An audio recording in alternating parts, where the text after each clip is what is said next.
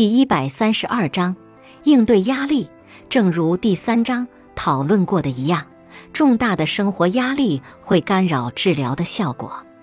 这些压力包括健康问题、人际冲突、离婚、工作压力、失业、经济压力、居住社区的不安全，以及正在经受法律问题。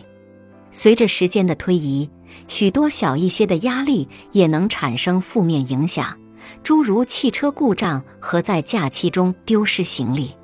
甚至是正面的生活事件也能让人感受到压力，比如结婚、开始一份令人振奋的新工作或者生宝宝。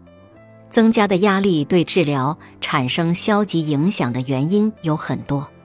第一，在压力情况下，我们会变得更加情绪化和脆弱，我们会经历更多的生理症状，比如心跳加速、肌肉紧张、眩晕和呼吸困难。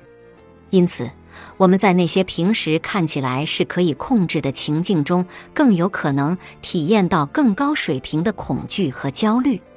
例如，假设你在乘电梯时会体验到中等程度的恐惧。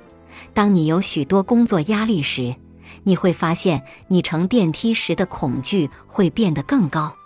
第二，压力也能够通过分散我们的注意力来影响焦虑的治疗。如果你被新宝宝的需求或失去工作的危险搞得精疲力竭，这会让你更难集中精力应对你的强迫症或社会情境中的焦虑问题。高水平的压力也会导致其他问题恶化，例如头痛的人在压力情况下会感受到更强烈的头痛；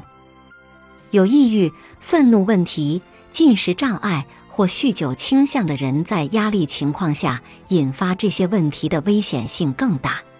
正如第三章讨论的一样，如果你的压力只是暂时性的，最好等它过去以后再开始解决你的焦虑问题。